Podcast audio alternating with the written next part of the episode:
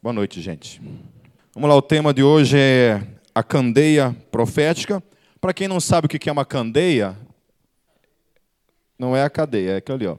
É aquele objeto ali que está meio escuro, não dá para ver direito, mas é uma vasilha, é como se fosse uma, uma lâmpada antiga, usada nos tempos antigos. Era composta com cera, ali na ponta, não está acesa ali, era uma espécie de cera, e se utilizava óleo como combustível para mantê-la acesa. Então, candeia, para quem não sabia, é aquele objeto ali. Ok? Então, abram suas Bíblias no Evangelho de Marcos, capítulo 4. Nós vamos trabalhar hoje dois textos. Evangelho de Marcos, capítulo 4, versos 21 até o versículo 25. Jesus ele menciona duas vezes essa essa visão acerca da candeia, duas vezes, uma vez em Marcos e em Lucas, ele utiliza em duas passagens, ele utiliza essa mesma esse mesmo ensino. Então vamos lá. Primeiro em Marcos 4, 21 a 25 diz assim: Ele lhes disse: Quem traz uma candeia para ser colocado debaixo de uma vasilha ou de uma cama, acaso não a coloca no lugar apropriado? Porque não há nada oculto, senão para ser revelado, e nada escondido, senão para ser trazido à luz. Se alguém tem ouvidos para ouvir, ouça. Considerem atentamente o que vocês estão ouvindo, continuou ele. Com a medida com que medirem, vocês serão medidos, e ainda mais lhes acrescentarão. A quem tiver, mais lhe será dado, de quem não tiver, até o que tem lhe será tirado. E agora abram suas Bíblias no Evangelho de Lucas, capítulo 11. Eu vou ler somente a partir do versículo 40, 34, porque o versículo 33 a gente já acabou lendo a passagem semelhante em Marcos. A partir do versículo 34 diz assim: Os olhos são a candeia do corpo. Quando os seus olhos forem bons, igualmente todo o seu corpo estará cheio de luz. Mas quando, quando forem maus, igualmente o seu corpo estará cheio de trevas. Portanto, cuidado para que a luz que está em seu interior não sejam trevas. Logo, se todo o seu corpo estiver cheio de luz e nenhuma parte dele estiver em trevas, estará completamente iluminado, como quando a luz de uma candeia brilha sobre você. Vamos orar mais uma vez? Feche seus olhos. Santo Deus, eu quero mais uma vez, clamar pela tua graça e a tua misericórdia em nossas vidas. Clamar mais uma vez por iluminação em nosso entendimento. Clamar mais uma vez que a tua luz, a luz do teu espírito, esteja sobre cada um de nós, falando aos nossos corações. Nós precisamos de ti, nós temos fome e sede de ti, Senhor. Fale conosco. Em nome de Jesus, Pai. Amém. A visão geral dos teólogos com relação à interpretação desse texto é que quando Jesus está falando, usando o termo candeia, ele está usando isso numa perspectiva do Evangelho. Então, candeia nada mais é do que o próprio Evangelho que nós conhecemos, que nós anunciamos e que a Bíblia revela. Então, por exemplo, lá em 2 Pedro 1, 19 a 21, Pedro diz assim: Assim temos ainda mais firme a palavra dos profetas, e vocês farão bem se a ela prestarem atenção, como a uma candeia que brilha em lugar escuro, até que o dia clareie e a estrela da alva nasça em seus corações. Então, o evangelho ele tem esse poder, assim como uma candeia tenha o poder, tinha o poder, hoje não se usa mais, mas hoje, quando você acende uma luz, ela tem um propósito. Tem ou não tem? Desliga as luzes para nós aí, por favor, Honório. Acenda. Isso. Então, qual que é o propósito dela? Vamos ver se vocês conseguem ter inteligência suficiente para adivinhar. Luz é para alumiar, certo? É para alumiar o negócio. Por exemplo, aquela infeliz ali, que eu já falei para eles trocarem já faz um mês e nunca trocam, vai trocar hoje, né? Estou sabendo. Olha, ó, para que, que presta aquilo ali? Para nada. Ela é um objeto que está ali, mas não, ela não está cumprindo o propósito pelo qual ela deveria estar ali se os diáconos me obedecessem uma vez na vida. É. Então ela está ali, não serve para nada, até que, né, até que alguém obedeça, para não ir para o inferno, obedeça o que eu mando fazer. Então, está ali, ó, não tem nenhum propósito. Já as demais que estão funcionandinho, né? Tá tudo aí, ó. Mas tem umas aí, ó, que funciona só uma e a outra não. Porque elas têm período de validade também, certo? Então, tá aí. Entenderam o recado, né, diaconia? Então, tá bom. Então, o evangelho também tem esse poder. O poder de iluminar, de trazer luz, de mostrar, por exemplo, o que está oculto. Por exemplo, quando desliga as luzes aqui, não tem nenhum feio aqui dentro. Todo mundo é líndio, né? Mas quando acende, daí até Satanás sai correndo porque é, se revela, revela algumas coisas. Amém? Por isso que não tem mulher solteira lá na Arábia Saudita.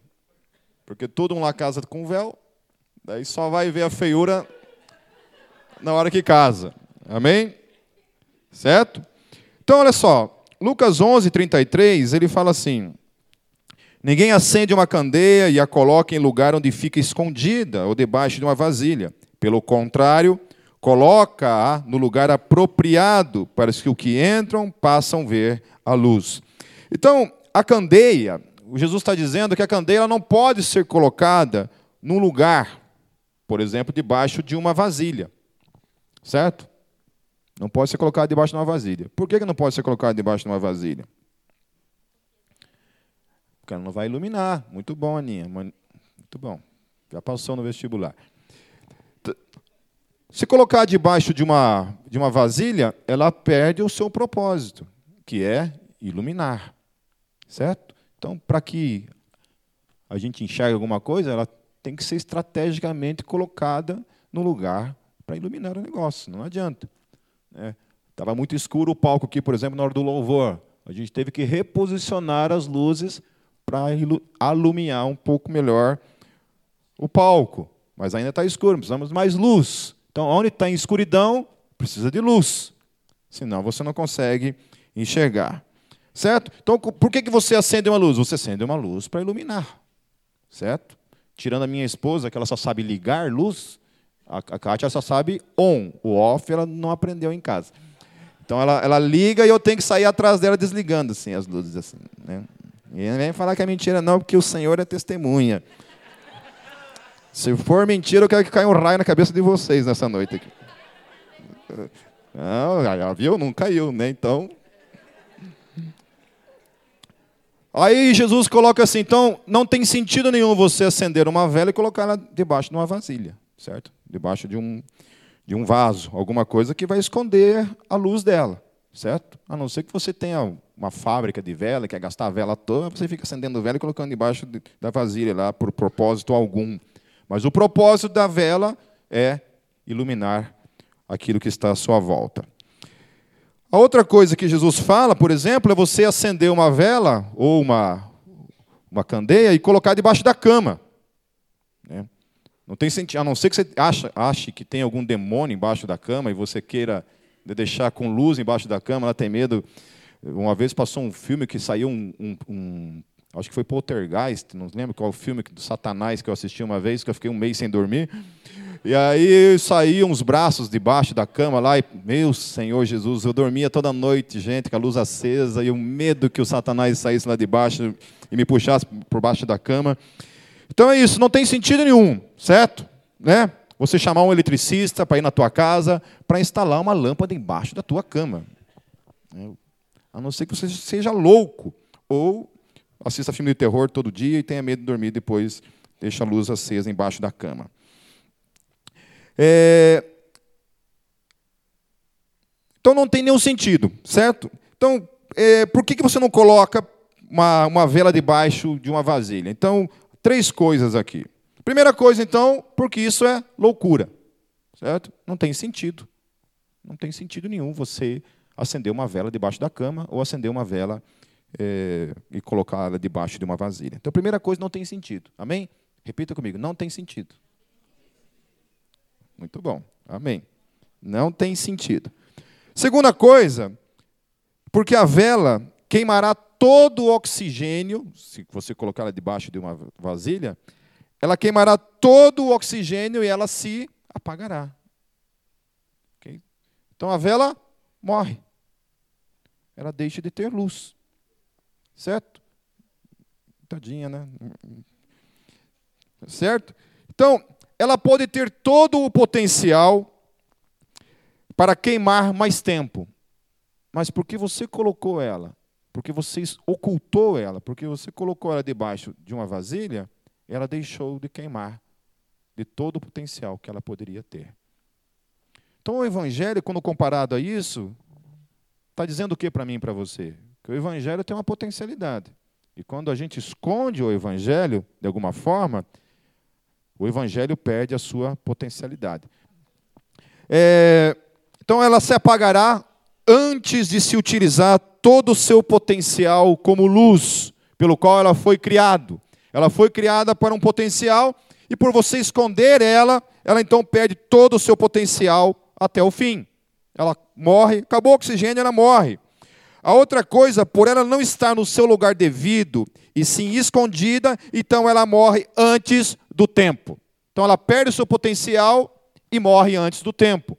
O evangelho, quando é escondido, quando a gente vive essa vida secreta de crente, quando a gente não anuncia o evangelho na nossa vida, quando a nossa vida não é esse anúncio do evangelho, ele corre esse risco. Ele vai perdendo o seu potencial até o ponto em que ele morre. Essa é a terceira coisa. A segunda coisa. A terceira coisa, que por ela estar escondida, você também não percebe que ela se apaga. Se você coloca uma vela lá, você não percebe que ela se apaga. Quantas vezes a gente vê pessoas que passaram por essa igreja e que vive, caminha esse caminho, né? Esse caminho que é o sem perceber. É, de repente, vai vivendo um dia de cada vez, aos pouquinhos o evangelho vai se tornando irrelevante, irrelevante, irrelevante, até que chega um ponto e não percebe o evangelho morreu. O evangelho perdeu o seu potencial na vida dessa pessoa. E o evangelho então morre. Então você não percebe que o óleo, que é aquilo que mantém a chama acesa, se esgota, ou que o oxigênio que dá vida, que deixa, mantém ela também acesa, também acaba. E você para de respirar e morre. Quando o óleo também acaba. Paulo lhe falou uma certa vez: não apaguem o espírito. Não apaguem o espírito. É possível você viver uma vida cristã dessa forma, aonde a ação do espírito deixa de ter a relevância que deveria ter. Eu não estou falando aqui de condenação ao fogo do inferno, porque essa, essa é uma questão polêmica, por exemplo, da possibilidade de do espírito se apagar na vida do indivíduo como que isso se aplica no quesito à salvação? É, o cara que apaga a ação do Espírito na vida dele, esse cara perdeu a salvação? Então, eu não estou dizendo isso, ok? Então, não, não entenda dessa forma. Mas Paulo fala isso. Ele dá uma ordenança para mim e para você que não deixe que o Espírito se apague na sua vida. A outra coisa é que a candeia é um objeto que deve estar que sempre deve estar sendo reabastecida de óleo. O evangelho, então, ele tem esse potencial. Jesus ele disse para mim e para você, olha, sem mim vocês não podem fazer nada. Ou seja, é a relação com ele que traz a mim e a você essa potencialidade de ser útil no reino, de fazer alguma coisa dentro do reino. Quando eu não vivo uma vida junto a ele, de busca da sua presença constante e cada vez ser mais cheio do espírito, a nossa vida se apaga. E aí a gente perde, então, a potencialidade, porque assim como o óleo acaba e a chama apaga, também na nossa vida isso pode acontecer. Então, por estar escondido o evangelho, a gente não percebe.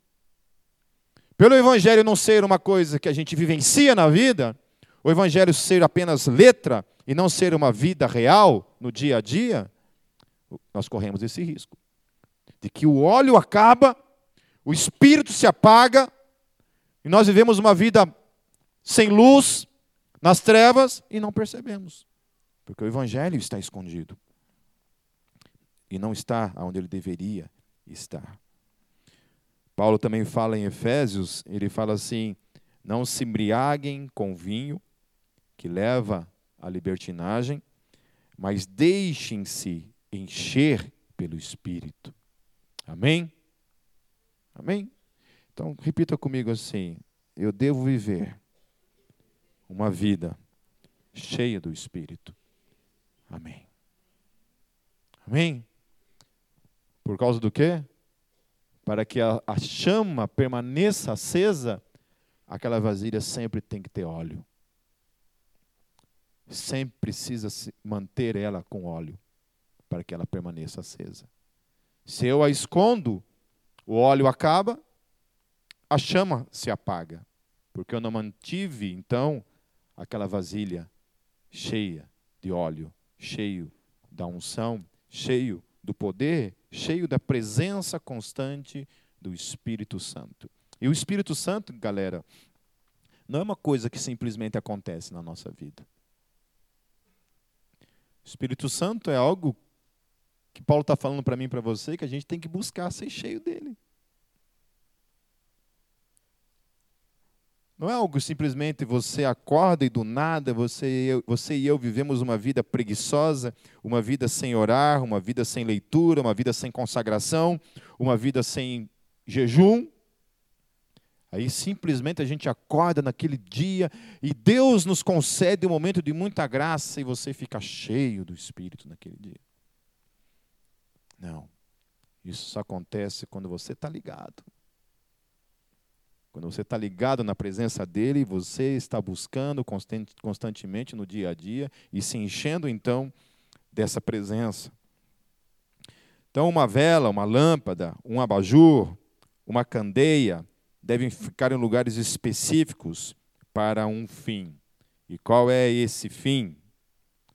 Iluminar. E aí o que acontece? Como a chama apaga, o que acontece quando essas luzes se apagam?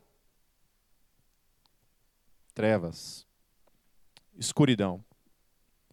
E aí eu não começo mais a perceber aquelas coisas que estão erradas dentro de mim, porque eu deixei de ter luz. Deixei de ter luz na minha vida por falta de colocar isso em evidência na minha vida, que é esse contato com o Evangelho presente na minha vida, e a presença também daquele que é santo, que é o óleo que mantém a luz acesa, porque está em mim, e ele revela então as coisas que estão erradas na minha vida. Então você vê gente, por exemplo, que enquanto está em contato com a palavra, enquanto está em contato com essa presença constante do Espírito, essa vida de oração, ele consegue, mesmo que cometendo erros no seu dia a dia, falhando no seu dia a dia, ele consegue manter uma vida de arrependimento, uma vida de busca, uma vida de oração, mesmo que capenga muitas vezes, mas de vez em quando pelo menos ele ora. Agora, quando ele deixa a chama apagar, ele perde então essa presença santa na sua plenitude, isso vai se apagando, o espírito vai se apagando e a luz finalmente se apaga na sua vida, só lhe resta então trevas. Aí você encontra o cara que era crente, que estava cheio de Deus aparentemente, servindo a Deus, fazendo coisas para Deus, de repente você encontra o cara morto.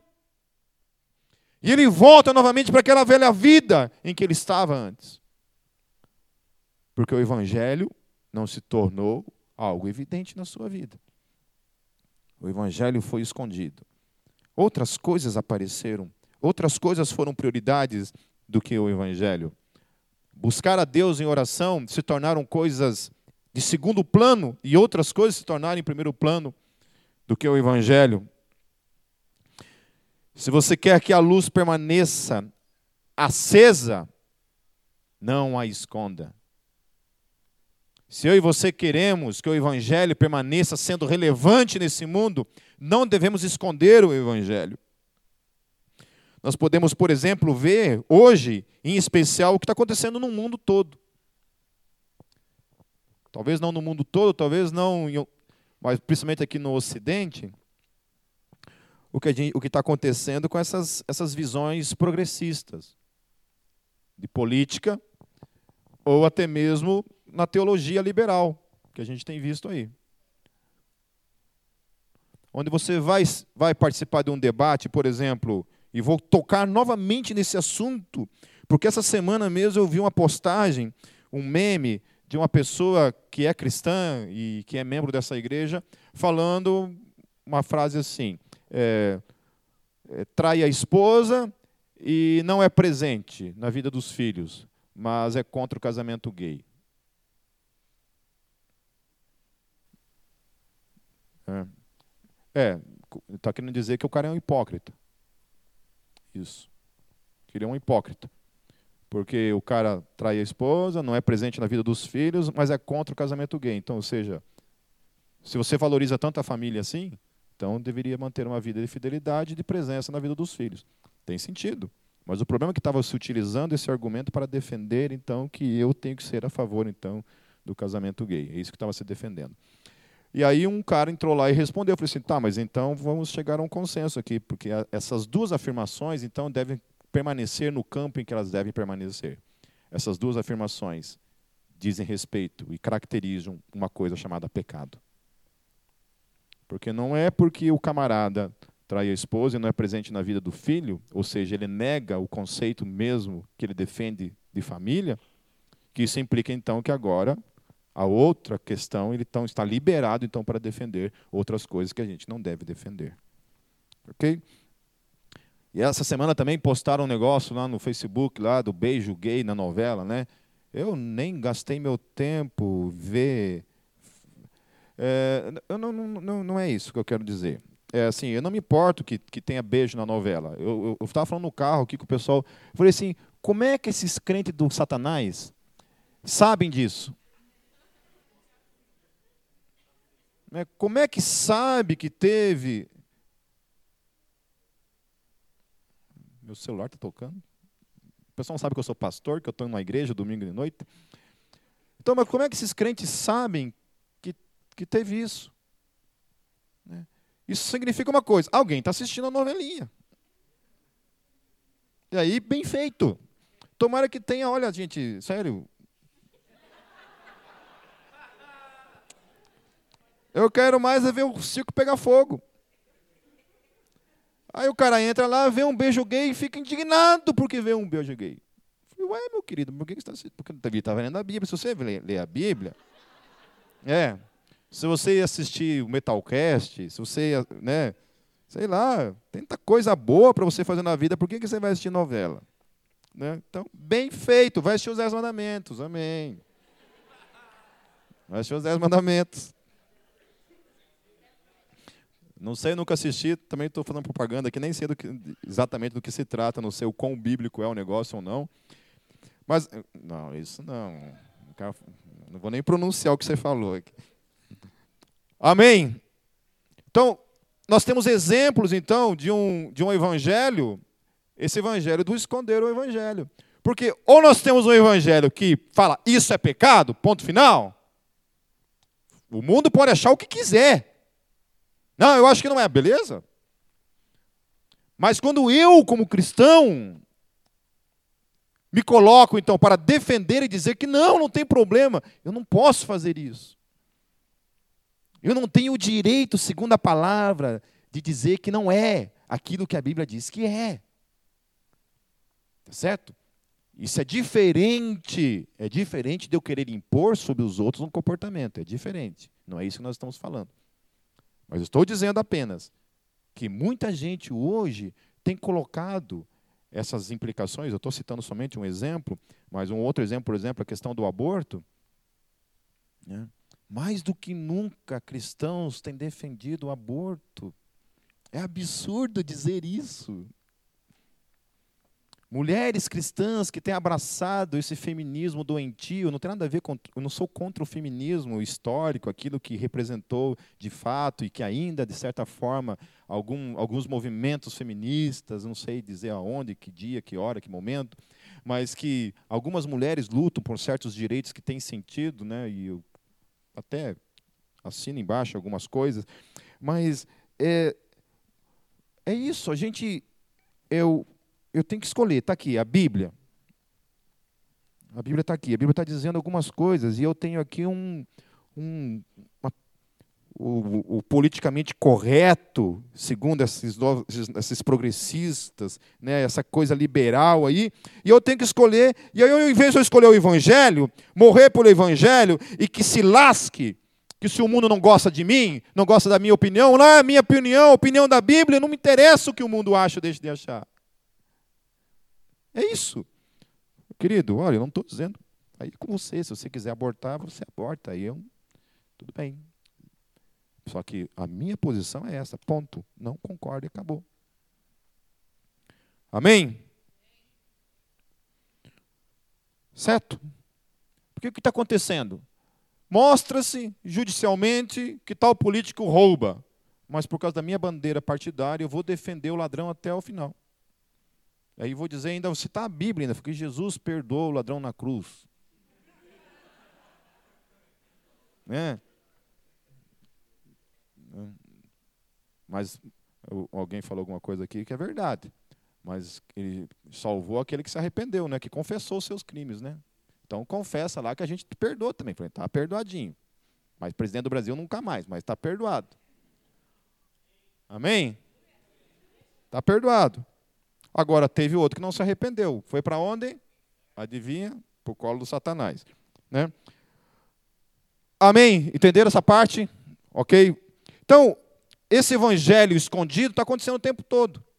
E é simplesmente, talvez, na minha vida, o fato de eu não me posicionar na sociedade, não me posicionar na faculdade, não me posicionar no meu dia a dia, como cristão, no meu trabalho, aonde eu estiver, onde eu negocio o evangelho, negocio o meu caráter, essas são formas da gente pegar e esconder o evangelho. Amém?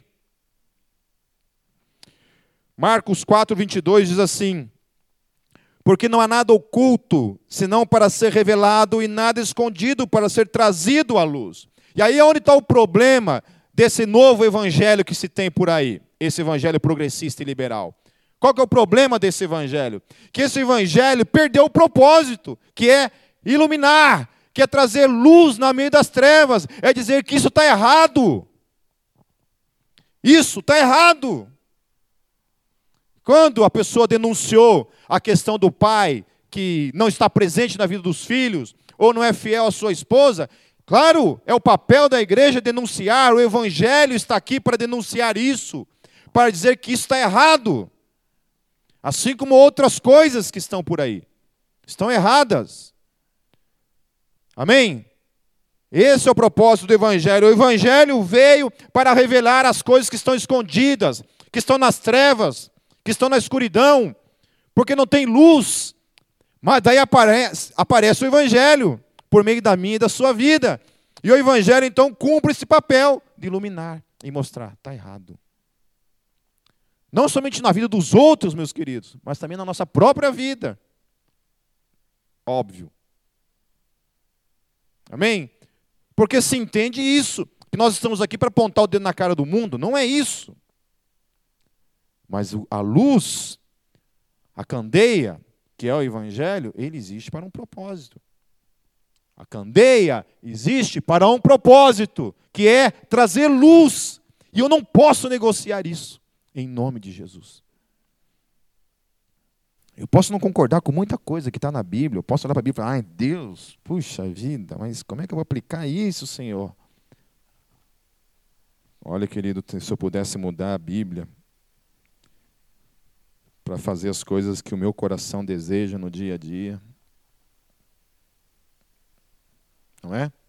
Se cada um de nós fôssemos fazer uma Bíblia segundo a nossa nosso querer, né?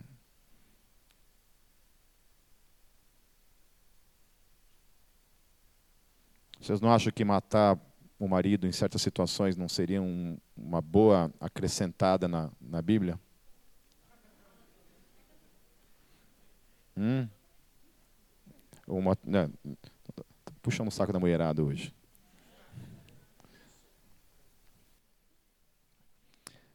Então, o propósito da candeia é justamente revelar aquilo que não pode ser visto sem ela. Por isso que o mundo é o que é. O mundo não está nem aí, gente. A novela é aquilo ali mesmo. A novela não é candeia. A novela não é o evangelho. A novela não tem luz. Quando aparece o evangelho na novela, só tem um propósito: de denegri-lo, de tornar ele aquilo que ele não é.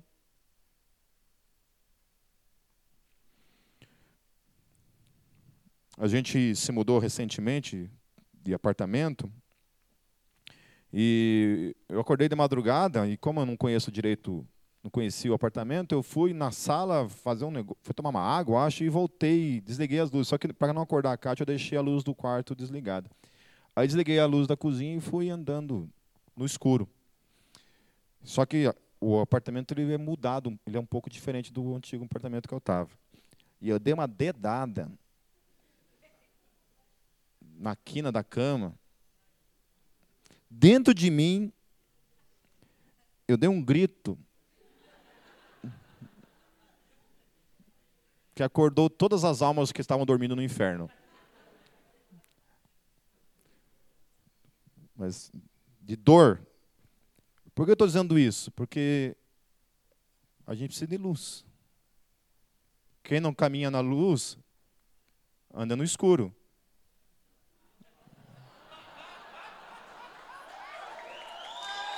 É. Tá pensando o quê?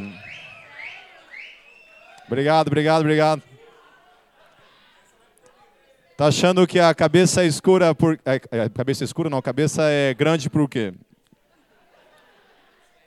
Inteligência aqui é o que não falta, gente. Eu vou acreditar que isso foi sincero do coração de vocês. Amém? Senhor, se não for, que desça, desça fogo. Então, a luz, ela justamente revela os perigos, ela revela onde você deve caminhar, que no meu caso eu não, não sabia onde estava caminhando, e por isso quase acordei o condomínio inteiro. Pessoas na escuridão, andarão na direção da luz, porque a luz revela sempre a saída. A luz sempre vai revelar aonde está a saída.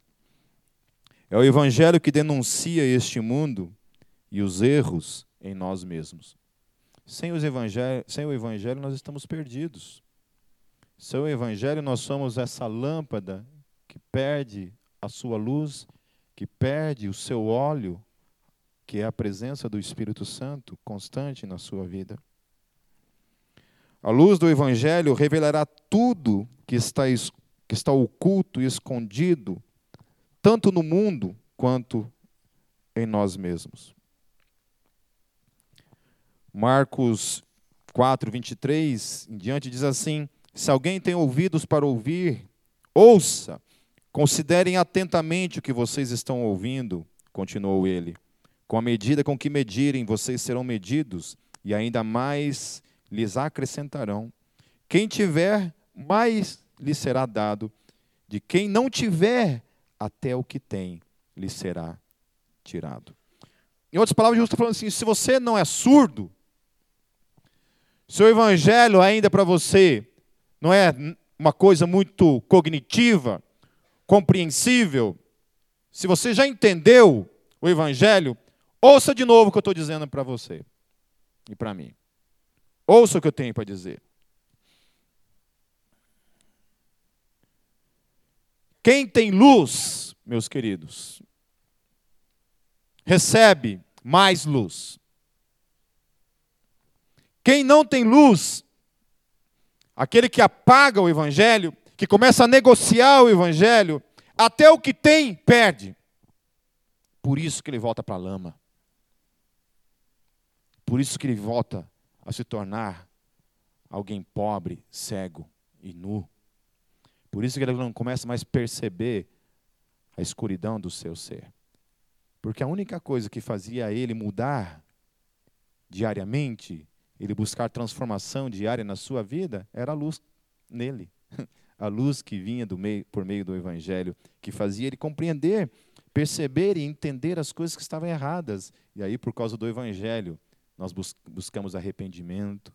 Por causa do Evangelho, a gente se achega diante de Deus em arrependimento e pede perdão. Senhor, transforma a minha vida. Quando eu estava orando com o pessoal no Ministério de Louvor aqui dentro, estava orando isso. Falei, Senhor, perdoe nossos pecados, Senhor. Perdoe nossos pecados. É o Evangelho que faz isso.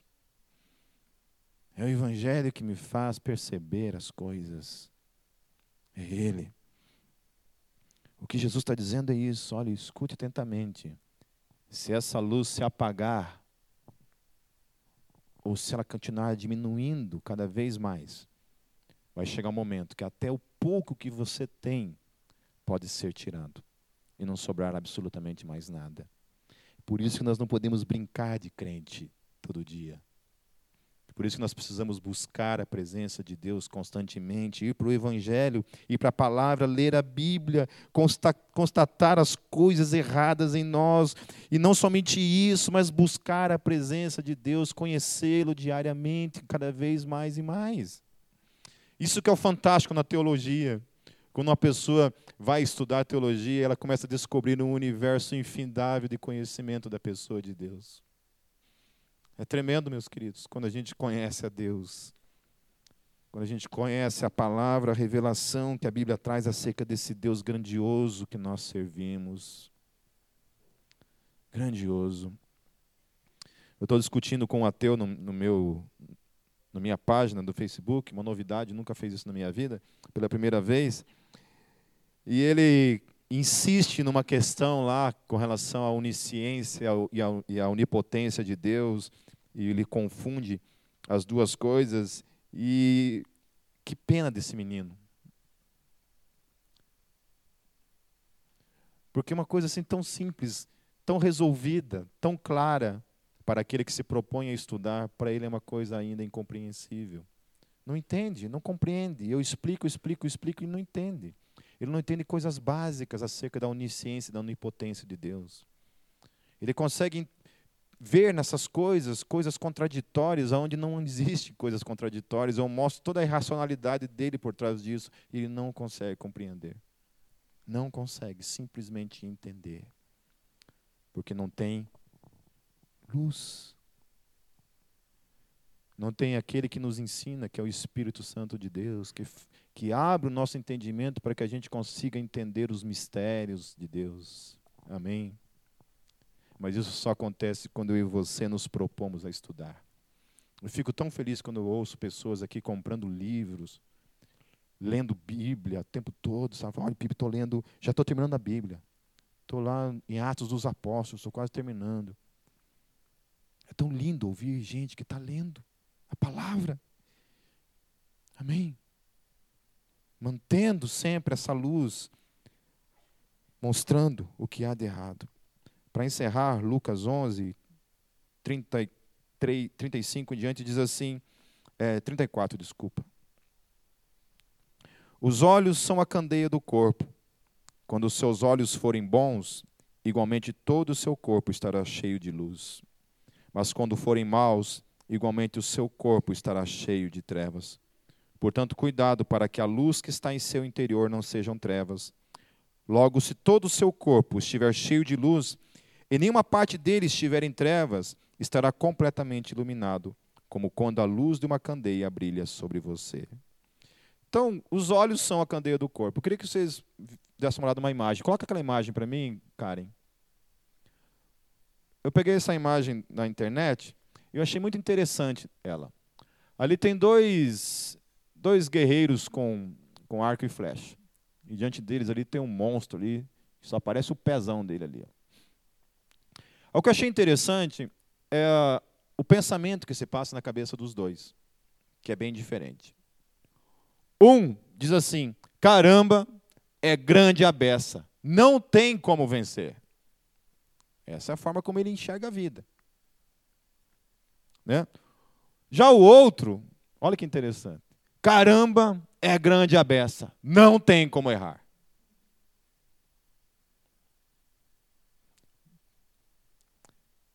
Você começou a se identificar, qual deles é você? O monstro?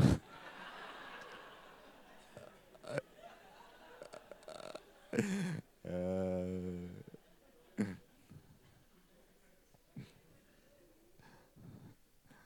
Ninguém vai nem prestar atenção no que eu vou falar agora. Mas só ficar pensando no monstro. Mas não é assim, a gente não é assim, né? A gente olha e diz, não tem como. Alguns são diferentes. Alguns aqui olham para a dificuldade e falam assim, ah, não. Olham para a dificuldade como um grande desafio, ao invés de uma derrota antecipada. Né? Olha, encara, de frente. O que Jesus está falando é que a forma como a gente enxerga a vida, esses olhos que o Evangelho produz na nossa vida, essa nova forma de enxergar a vida, nos transporta da esquerda para a direita. É o Evangelho que nos faz perceber que a vida pode ser mudada. Quando a Carol estava testemunhando ali, e os outros vídeos de testemunhos que nós temos, e, ou seja, se fosse sentar com cada um de nós e, e ver o que Deus faz, o poder do Evangelho, que de transformar, justamente isso, transformar a mente, mudar a mente, mudar a forma como a gente enxerga a vida, mudar a forma como a gente enxerga certos valores mesmo. Porque isso que me entristece é ver pessoas que têm um alto valor trazido pela pessoa do Senhor Jesus Cristo e que têm negociado esse valor e reduzido esse valor a uma vida de pecado, que é o que esse mundo tem ensinado aí fora. É isso que eu tenho visto.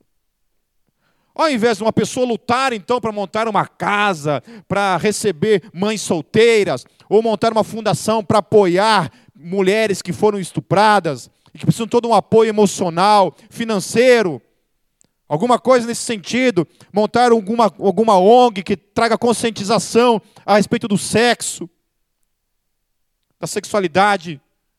Que as pessoas tenham uma conscientização para lutar, para mudar o mundo de alguma forma, por meio do Evangelho. Não, a gente opta sempre pelo caminho do lixo, das coisas mais fáceis, que é simplesmente matar um ser humano.